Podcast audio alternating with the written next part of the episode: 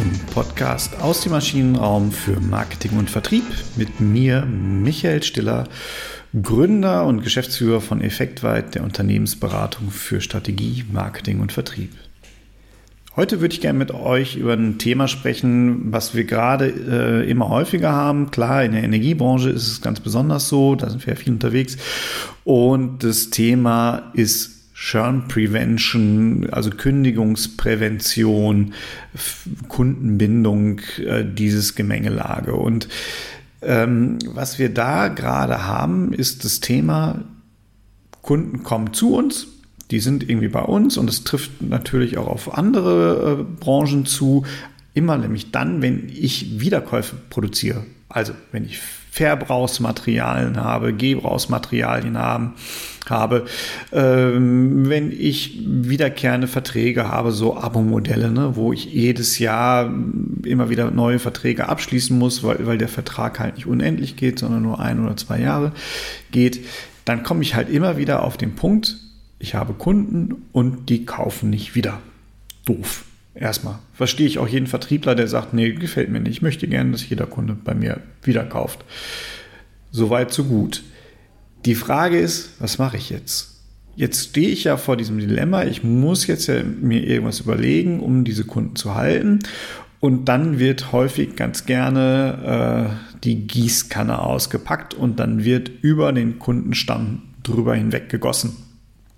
Äh, was das Zeug hält mit irgendwelchen Maßnahmen. Äh, Im schlimmsten Fall mit Preisnachlässen. Ähm, ansonsten werden Kundenbindungsinstrumente geholt, irgendwelche Bonusprogramme, Incentives, äh, irgendwas, was irgendwie funktioniert, solange bis das Compliance schreit und sagt, nee, so geht's auch nicht. Also, das sind so die, ähm, die, die gängigen Maßnahmen, die da getroffen werden. Jetzt gehe ich häufig hin und sage, wenn wir gerufen werden, dann wird dann gesagt, äh, Herr Stiller oder Michael auch, hör mal, ähm, bei uns kündigen so viele Kunden, äh, was machen wir denn jetzt? Dann sage ich ganz gerne, lass du doch gehen. Ne? Weil jetzt kommt mein Grundgedanke, ich muss ja nicht jeden Kunden zwingend halten wollen. Es gibt ja durchaus Kunden, die gehen halt. Da kann ich auch nichts machen. Da kann ich noch so viel Geld hinterher schmeißen. Und was mir dann halt passieren kann, ist, die gehen, nehmen aber noch mein Geld obendrein mit. Das, was ich nämlich nutzen wollte, damit die halt nicht gehen. Und die gehen ja trotzdem. Das sind nämlich Kunden, die gar nicht bei uns so richtig reinpassen. Weil sie eine andere Philosophie haben. Also vielleicht sind wir Mehrwertanbieter eigentlich in der Positionierung, die sind aber irgendwie über den Preis gekommen. Dann gehen die auch wieder für den nächstbesten Preis. Und ich habe trotzdem aber die ganzen Wechselkosten, die mir die Prozesse natürlich bescheren in solchen Fällen. Ähm, oder ich habe Preisaktionen gemacht in der Hoffnung, ich kann die Kunden gewinnen und äh, fahre weniger Marge ein und muss danach wieder neue Kunden gewinnen. Das heißt, meine Vertriebskosten werden höher. Der Punkt ist ja aber der, dass ich also ich bin zumindest fest davon überzeugt, gutes, gesundes Wachstum kriege ich ja nicht nur hin, wenn ich neue Kunden gewinne, sondern gutes, gesundes Wachstum bekomme ich vor allem über meinen Kundenstand und vor allem über den Umstand, den Kundenwert zu erhöhen. Ne? Darum geht es ja eigentlich. Was bringen mir meine Kunden im Schnitt? Das muss ich ja so sukzessive hoch drücken. Das kriege ich selten hin, indem ich die in einem Produkt habe und den Preis immer weiter oder die Marge immer weiter hochdrücke, sondern meistens brauche ich ja Cross-Selling, Upselling, mehr Leistung, die ich rein äh, verkaufen kann, um auch aus dieser Vergleichbarkeit hinauszukommen. Haben wir alles schon besprochen. Also aus meiner Sicht geht es um den Kundenwert. Jetzt geht es aber nicht um den aktuellen Kundenwert, sondern um den zukünftigen. Kundenwert. Das heißt, ich muss mir überlegen, mit welchen Kunden, bei welchen Kunden glaube ich denn, kann ich noch wachsen? Ich habe bestimmt ein Segment, wo ich sage, die sollte ich abschöpfen. Ne? Da wäre auch schade, dass ich verliere. Ich habe aber ganz viele Kunden mit Sicherheit im Portfolio. Wenn ihr mal genau reinschaut, da ist gar nicht schlimm, wenn ihr die verliert. Ne? Das heißt, wenn, die, wenn ich jetzt eine große Kündigerwelle habe und merke, oh, mein, mein Churn oder meine Kündigungsquoten, die sind relativ hoch, erstmal reinschauen, sind es nicht Kunden, die uns sowieso nicht so viel bringen. Ne? Und das mache ich über den Kundenwert. Kundenwert, aber dann nicht in der Retrospektive, sondern in die Zukunft hineingedacht. Ist gar nicht so leicht. Ne, machen wir hin und wieder mal in Projekten auch. Das sind dann schon sehr datenbasierte äh, Projekte. Ich kann natürlich einmal ganz klassisch über so ein Persona-Konzept hingehen, wo ich mir überlege, welche Kunden habe ich denn eigentlich, die ich besonders ansprechen möchte. Und das ist ja auch nochmal ein Punkt.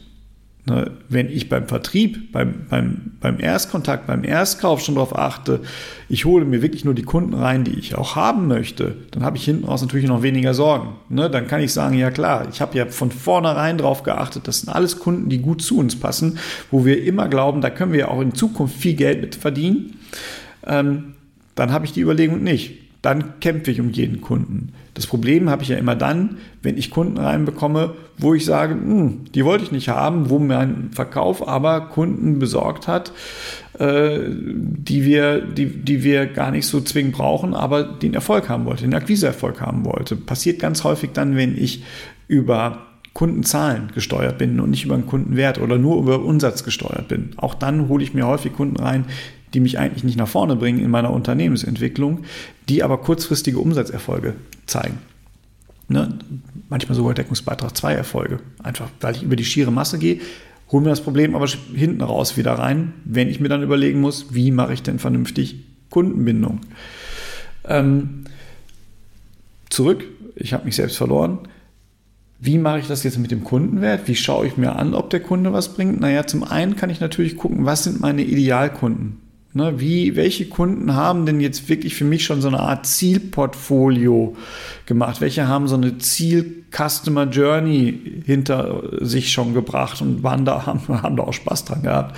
Ähm, äh, weil die jetzt äh, vier oder fünf Produkte aus unserem gesamten Portfolio mittlerweile haben, weil die nur die Premium-Varianten unserer Produkte geholt haben.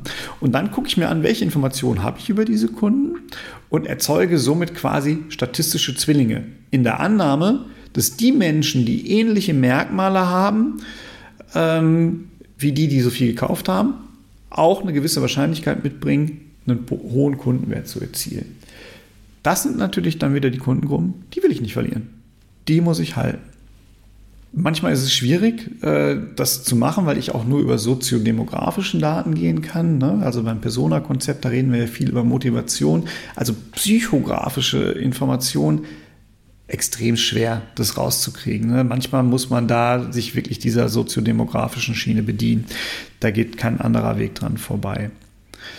Und dann habe ich noch das andere Thema, gerade diese Kündigungspräventionsmaßnahmen, das ganze Thema Churn Prevention. Dabei wird häufig dann mit Geld gearbeitet. Ne? Also ich nehme Geld in die Hand und verteile das im Kundenstamm, damit die bleiben. Das mache ich, indem ich Marge aus meinen Produkten rausnehme. Eine kleine Seitenbemerkung. Wenn die Kunden dann wegen dem Preis bleiben, werden sie auch wieder wegen dem Preis gehen. Ne? Ich bin zu teuer gewesen, da haben die Kunden ja meinen Mehrwert nicht mehr erkannt. Das ist ja der entscheidende Punkt dabei. Und jetzt kann ich jetzt noch einmal mit dem Preis runtergehen. Spätestens beim nächsten Mal, entweder verzichte ich dauerhaft auf Marge, das wäre nicht im Sinne positiver Unternehmensentwicklung, oder ich versuche die Marge wieder hochzudrücken, habe das gleiche Problem also ein paar Monate später. Ne? Bringt mir gar nicht so viel. Das kann die Lösung nicht sein. Das heißt, ich müsste dann hingehen, äh, Kundenwert gucken, nochmal. Ne? Und jetzt schaue ich mir vielleicht aber auch nochmal an, wie wahrscheinlich ist es denn überhaupt, dass die Kunden, die jetzt noch nicht gegangen sind, gehen. Das mache ich über das Kündigungsrisiko. Auch das kann ich statistisch erheben. Ich kann mir genau angucken, was vereint denn all diese Kunden? Wo sind die großen Gemeinsamkeiten äh, bei den Kunden, die schon gekündigt haben? Und wenn ich diese Merkmale auch auf bestehende Kunden anwende, dann ist da eine große Wahrscheinlichkeit dahinter, dass diese Kunden auch kündigungsgefährdet sind. Und auch nur da sollte ich entsprechende Maßnahmen ergreifen. Also, nochmal ganz kurz. Wenn die kündigen, Kunden kündigen, muss das gar nicht schlimm sein. Ne? Lass sie gehen. Es geht nämlich nicht um Kundenbindung, sondern es geht um Kundenwert. Ganz entscheidender Unterschied. Das heißt, ich muss mir anschauen, welche Kunden bringen mir viel Wertbeitrag. Und zwar nicht nur aktuell, sondern vor allem zukünftig. Welches Potenzial steckt in diesen Kunden?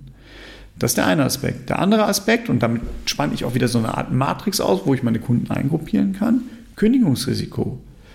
Welche Kunden sind denn jetzt eigentlich wirklich kündigungsgefährdet? Übrigens, kurze Seitenbemerkung noch da. Interessanterweise bei allen Projekten, wo wir so Kündigungsrisiken erhoben haben, sind immer die Kunden, die am, die, die meisten Produkte von einem Anbieter gekauft haben, am wenigsten kündigungsgefährdet, weil die ganz offensichtlich von der Leistung überzeugt sind. Ne? Also auch da mal drüber nachdenken, es geht nicht immer nur um Geld, manchmal muss ich auch ein vernünftiges Produktangebot nochmal platzieren. Ja, aber Kündigungsrisiko auf der einen Seite, Kundenwert auf der anderen Seite, dann kriege ich eine wunderbare Matrix und habe dann auch so eine Art Cashflow-Ding. Ne? Also ich habe Kunden, wo ich sage, naja, da ist der potenzielle Kundenwert vielleicht nicht so hoch, das Kündigungsrisiko aber gering. Äh, aktuell verdiene ich ganz gut Geld mit denen die behalte ich im Bestand, die können drin bleiben, ich investiere aber auch nicht viel drin. Dann habe ich vielleicht aber Kunden, wo ich sage, oh, Riesenkunden, Potenzial, Kundenwertpotenzial, die passen gut zu uns, die haben Spaß mit uns, wir haben Spaß mit denen. Da habe ich dann vielleicht auch Kunden, die ähm, kündigungsgefährdet sind, da investiere ich rein. Da muss ich besonders reingehen. Und dann habe ich vielleicht aber auch Kunden, wo ich sage, nee, das ist eigentlich ein Kundenwert, der gefällt mir nicht, der ist auch nicht ausbaufähig mehr. Der hat gar keine Potenzialkomponente mehr, die ich irgendwie bespielen könnte. Dann ist egal, wie das Kündigungsrisiko ist. Das sind Kunden, die muss man dann halt auch mal ziehen lassen. So ungern, dass der Verkauf hören möchte. Ich würde mich total freuen, von euch zu hören, wie geht ihr denn damit um? Wie geht ihr mit kündigen oder nicht wiederkaufenden Kunden um? Geht ihr mit der Gießkanne rein? Kunde um jeden Preis? Habt ihr den Kundenwert? Habt ihr den Kunden, das Kundenwertpotenzial schon beschäftigt? Schreibt es mir gerne, gerne bei LinkedIn unter dem Post zu dieser Folge oder per E-Mail an m.stiller.effektweit.de oder wenn ihr sagt, sag mal, du hast jetzt zweimal gesagt, ihr macht das auch schon bei Kunden. Wie macht ihr das denn genau? Dann bucht doch am besten direkt über effektweit.de einen Termin mit mir und dann können wir auch darüber mal quatschen. In diesem Sinne, hoffe ich, dass euch die Folge was gebracht hat und ich hoffe, dass wir uns nächste Woche wieder hören. Bis dahin, alles Gute. Tschüss.